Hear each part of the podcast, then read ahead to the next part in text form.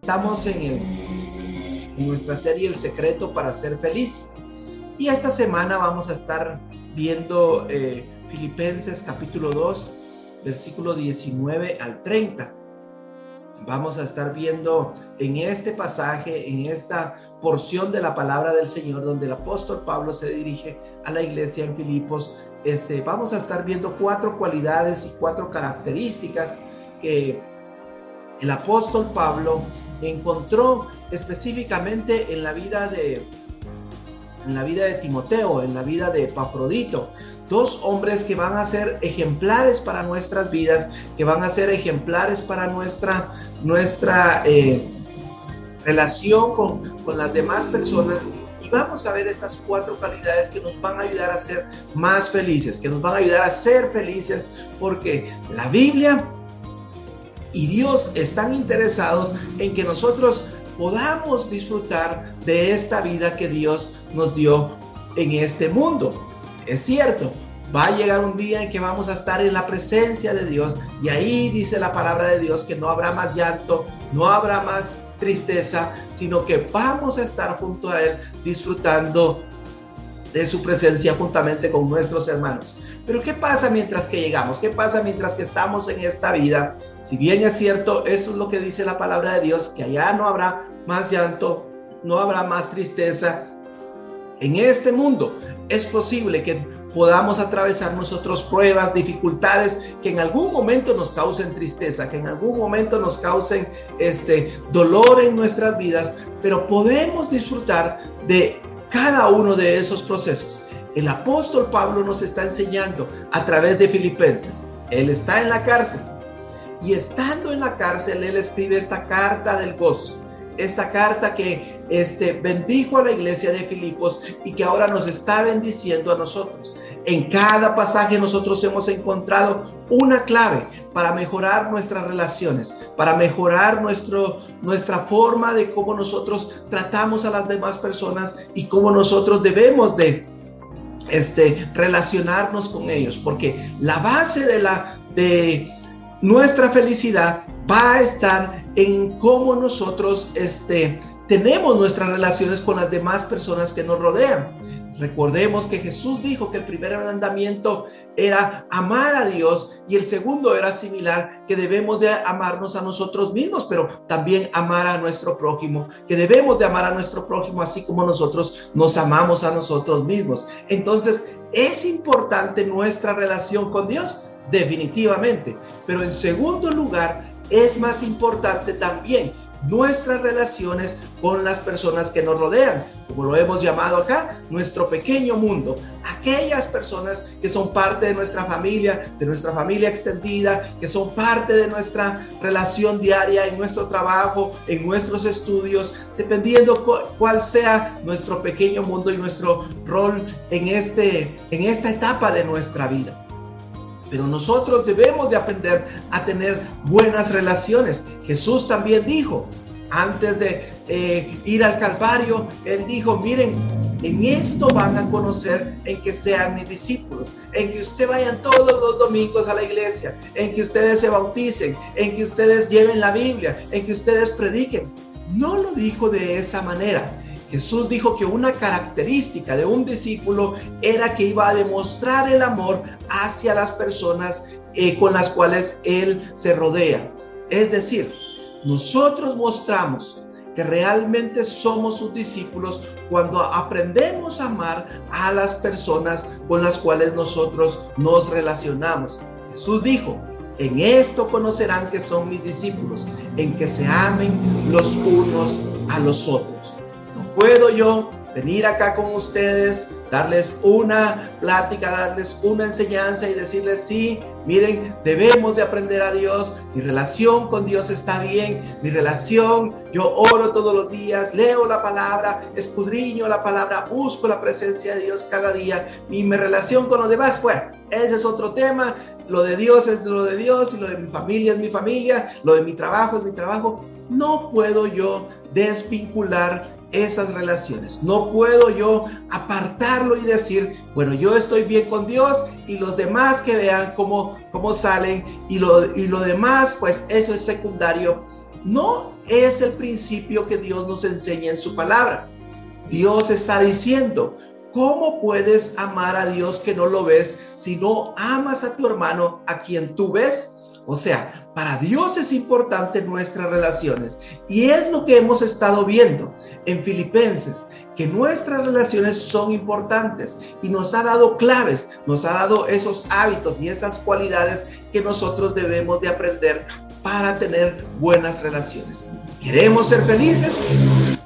Debemos de evaluar cómo están mis relaciones con mi esposa, con mis hijos, con mis tíos, con mis tías, con mis padres, bueno, con todas las personas a mi alrededor, incluyendo mis compañeros de trabajo, mis clientes, mis jefes, dependiendo cómo sea mi relación. Y vuelvo a repetir, mi pequeño mundo a mi alrededor, ¿verdad? Aquellas personas que me bendicen con estar alrededor mío, con aquellas personas que Dios ha puesto a mi alrededor. Y muchas personas piensan que la felicidad es una cuestión de suerte, es una cuestión de que, ah, qué, qué buena, qué buena este, suerte has tenido y gracias a Dios que te ha tocado vivir con estas personas, gracias a Dios que te tocó esta familia. No se trata de suerte, se trata de cómo yo manejo mis relaciones. Y es algo que podemos aprender. Y es lo que, como te decía al principio, vamos a estar viendo esta semana. Aprendiendo a ser feliz y cuatro cualidades que debemos de nosotros tener en nuestras vidas, de ser esas personas para que nosotros podamos disfrutar de esa felicidad que Dios quiere depositar en nuestras vidas. Nosotros debemos de saber que en cualquier circunstancia nosotros podemos aprender a ser felices, así como el apóstol Pablo. Yo no me imagino poder estar en una cárcel y desde allá empezar a enviar correos animando a los demás a ser felices, a decir, miren, estoy en la cárcel y la estoy pasando bien. No creo que esa haya sido, pueda ser mi actitud, pero el apóstol Pablo está bien claro de quién es él, de cómo Él ha sido rescatado, cómo Dios tiene un propósito para su vida, aún en medio de cualquier circunstancia. Así que lo que vamos a estar viendo esta semana, mientras que nosotros vemos el libro de Filipenses, como te decía, vamos a ver cuatro cualidades muy importantes que nosotros necesitamos construir dentro de nuestra vida. La felicidad es un asunto muy importante y si nosotros queremos ser felices, entonces debemos de construir estas cuatro cualidades en nuestras vidas. El versículo 19, el apóstol Pablo en, en, Filipenses capítulo 2 empieza a hablar y dice de la siguiente manera, espero en el Señor Jesús enviarles pronto a Timoteo para que también yo cobre ánimo al recibir noticias de ustedes. Ahora, déjame recordarte acá, el apóstol Pablo está preso, él está en Roma, está enviando y está escribiendo esta carta a la iglesia en Grecia o en una ciudad llamada Filipos. Así que la carta él la envía a esta iglesia.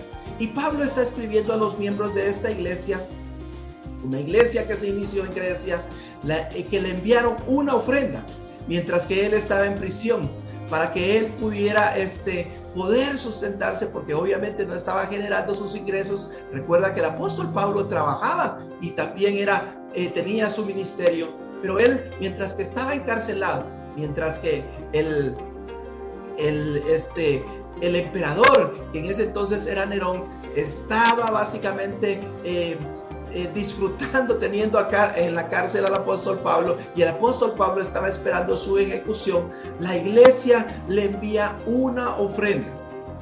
Le enviaron una ofrenda para poder ayudar al apóstol Pablo. Y este libro en realidad es una carta de agradecimiento. ¿Por qué? Porque él está agradeciendo a la iglesia de Filipos la ayuda que ellos le enviaron y se la enviaron a través de Epafrodito. Es una carta donde él está agradeciendo esa, ese apoyo financiero que ellos le dan. Y en medio de esta carta da algunos datos personales.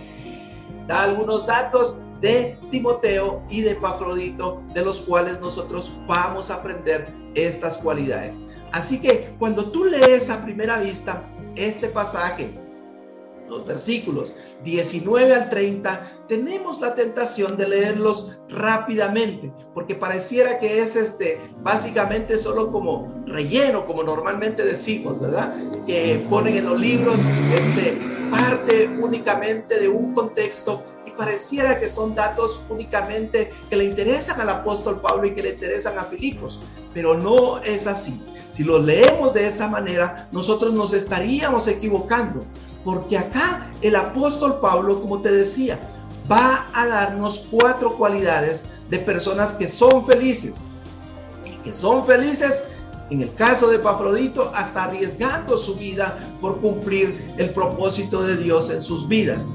El apóstol Pablo nos va a enseñar que estas cualidades deben de estar en nuestras vidas si nosotros queremos realmente ser felices. Entonces, esto no es solo, no es solo es una nota personal, no es solo una nota acerca de dos hombres que la iglesia de Filipos conoce y que el apóstol Pablo conoce y que han ayudado a los demás. Podemos pensar que este es uno de los pasajes que podemos pasar rápidamente, pero nos estaríamos equivocando.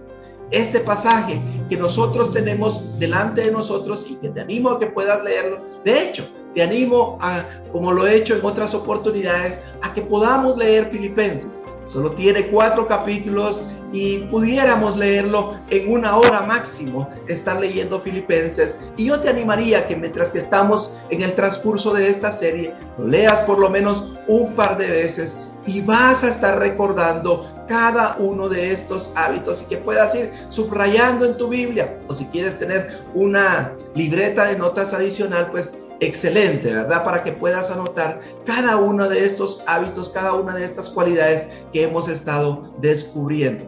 Entonces, nosotros vamos a ver cómo el apóstol Pablo agradece por esta bendición que tiene de conocer a Timoteo y a Epafrodito. En el versículo 19 él dice, para que yo también cobre ánimo. Y en el versículo 28, para que ustedes puedan ser felices. Y en el versículo 28 también dice, y yo esté menos preocupado. ¿Qué te acabo de mencionar? Tres razones por las cuales el apóstol Pablo va a recomendar a Timoteo y va a enviar de vuelta a Epafrodito. Recuerda, Epafrodito fue enviado al apóstol Pablo. El apóstol Pablo recibe la ofrenda y no cabe duda que Pafrodito se queda un buen tiempo con él, ¿verdad? Este, compartiendo el evangelio y más adelante vamos a ver que él está colaborando, está luchando y está proclamando juntamente el evangelio con el apóstol Pablo. Pero él dice, ¿saben qué? Voy a enviarle a estos tres, a estos dos hombres por tres razones. Número uno, para que yo también cobre ánimo ¿Y cómo va a cobrar ánimo él? El saber que la iglesia de Filipos está bien. Y la iglesia de Filipos se preocupó por Epafrodito. ¿Por qué? Porque él enfermó mientras que hacía esta diligencia, mientras que hacía el viaje de Filipos hacia Roma. No era un lugar cercano, no era un lugar en el cual él iba, en bus, ¿verdad? En primera clase, con aire acondicionado. No, ¿verdad? En ese entonces no había ese tipo de transporte. Y Epafrodito, básicamente como te mencionaba anteriormente, arriesgó su vida en ese viaje tan largo y básicamente casi muere por cumplir la encomienda o la diligencia que él le habían encomendado de parte de la iglesia en Filipos. Entonces él les dice, quiero cobrar ánimo, ¿verdad? Quiero saber de ustedes yo quiero que ya no se preocupen por Epafrodito, él está bien, ya se recuperó y lo voy a enviar y también les voy a enviar a Timoteo, quien va a poder ministrarles la palabra de Dios y va a animarles, les va a llevar esa palabra de consuelo, esa palabra de ánimo. Y él dice, para que ustedes puedan estar felices. Mira lo importante de las relaciones el apóstol Pablo está interesado en la felicidad de los demás. Él no dice, no, aquí Timoteo me está sirviendo, Epafrodito es un gran colaborador, deberían de ustedes de pensar en que él se quede acá conmigo. Él dice, no, yo quiero que ustedes cobren ánimo, yo quiero que ustedes también sean felices y que ustedes no estén preocupados por Epafrodito, yo se los voy a enviar. Y esta es la clave principal de nuestras relaciones, que nosotros veamos los intereses de las demás personas, que no únicamente nosotros nos centremos en lo que a nosotros nos interesa, en lo que a nosotros nos, nos va a beneficiar, sino que podamos ver el beneficio de las personas que están a nuestro alrededor. Si nosotros lo vemos de esa manera, nos vamos a parecer cada día más a Jesús. Y fue lo que vimos la semana pasada también. Recuerda el versículo 4, no viendo ustedes únicamente por sus propios intereses, más bien interesándonos en los intereses de los demás. Esa es una característica de un seguidor de Jesús. Alguien que quiere parecerse a Jesús va a interesarse en las demás personas. Y lo hemos dicho y lo voy a volver a repetir. No es precisamente únicamente de cosas materiales, de cosas físicas que nosotros podemos darle a alguien más y decir, bueno, ya me estoy interesando en él, ya estoy interesándome en ella, lo estoy ayudando, ya le di sus 100 quetzales, ya le di para su almuerzo. No es precisamente de esa manera. El apóstol Pablo recibió una ofrenda y la forma de bendecirlos a ellos, la forma de que ellos puedan estar más felices es enviando de vuelta a Epafrodito, enviando a una persona que él sabe que va a ser ejemplo, una persona que va a bendecir a las demás personas. Y eso es lo que nosotros debemos de hacer. Si queremos realmente nosotros ser de bendición, no solamente lo podemos hacer de una manera física o material o económicamente. Podemos nosotros dar nuestro tiempo. Nosotros podemos compartir el Evangelio no solamente con nuestros labios, sino que podemos compartir este, aquellas palabras que han sido de bendición. Es decir, estamos en la era de la comunicación.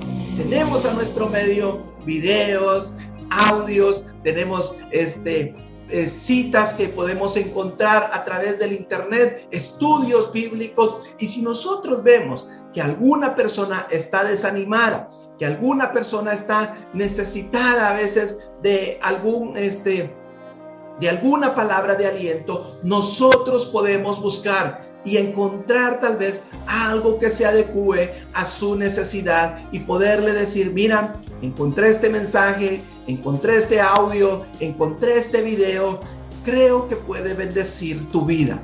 O el simple hecho, ¿verdad? Lo habíamos mencionado en otra oportunidad. nosotros como, como ministerio, yo oro por ti, ¿verdad? Tenemos esta página en Facebook, tenemos nuestra página de internet, ahí tenemos varios recursos que te invito a que tú puedas visitarnos en eh, y vas a encontrar varios recursos y esta semana vamos a estar eh, subiendo más recursos que tú puedes estar compartiendo y puedes compartir con las personas que están a tu alrededor. Buscar algo que pueda satisfacer sus necesidades va a ser de bendición para ellos y para tu vida. El apóstol Pablo le dice a la iglesia en Filipos, yo quiero cobrar ánimo sabiendo de que ustedes están bien, teniendo noticias de ustedes. Cuando tú animas a otras personas, tú mismo te estás bendiciendo.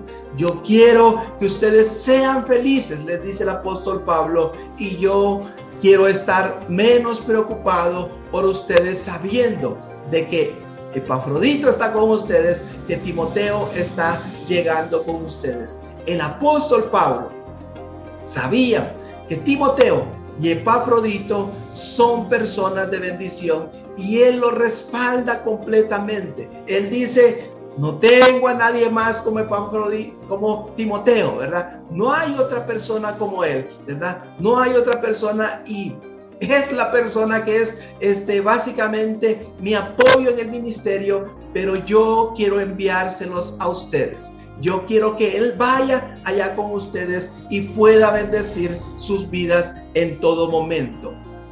Nosotros debemos cada día estar viendo los intereses, no únicamente los de nosotros. Y lo interesante de la palabra es eso, que no nos está diciendo que nos olvidemos de nosotros, que nos tiremos al abandono, como normalmente decimos, sino que veamos también, y esa es la palabra que utiliza la Biblia, veamos también por el interés de las personas que están a nuestro alrededor.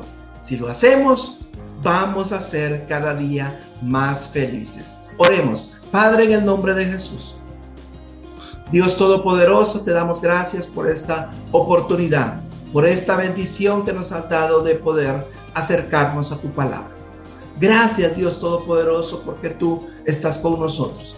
Gracias porque tú eres bueno, Señor. Y quieres que nosotros seamos felices. Pero debemos de renovar nuestro entendimiento, de no amoldarnos a este mundo que constantemente nos dice, debes de tener, te mereces, tienes que tener esto, sino que cambiar nuestra forma de pensar y pensar como tú piensas. Que tengamos esa misma actitud que tú tuviste de, cuando viniste a esta tierra, de poder entregarse, de poder eh, caminar en humildad y que nosotros podamos cada día parecernos a ti. Padre, te lo pedimos, ayúdanos en este día, ayúdanos a parecernos a ti. Ayúdanos a actuar como tú lo harías, Señor, en medio de cada circunstancia que debemos de vivir el día de hoy. Gracias porque tú estás con nosotros.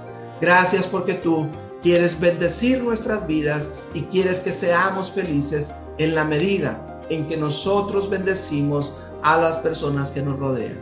Nos ponemos en tus manos y te damos gracias por tu palabra y ayúdanos a ser hacedores de tu palabra y no tan solamente oidores y, olvidadizos, sino que podamos ser hacedores de tu palabra. En el nombre de Cristo Jesús te lo pedimos y te damos gracias.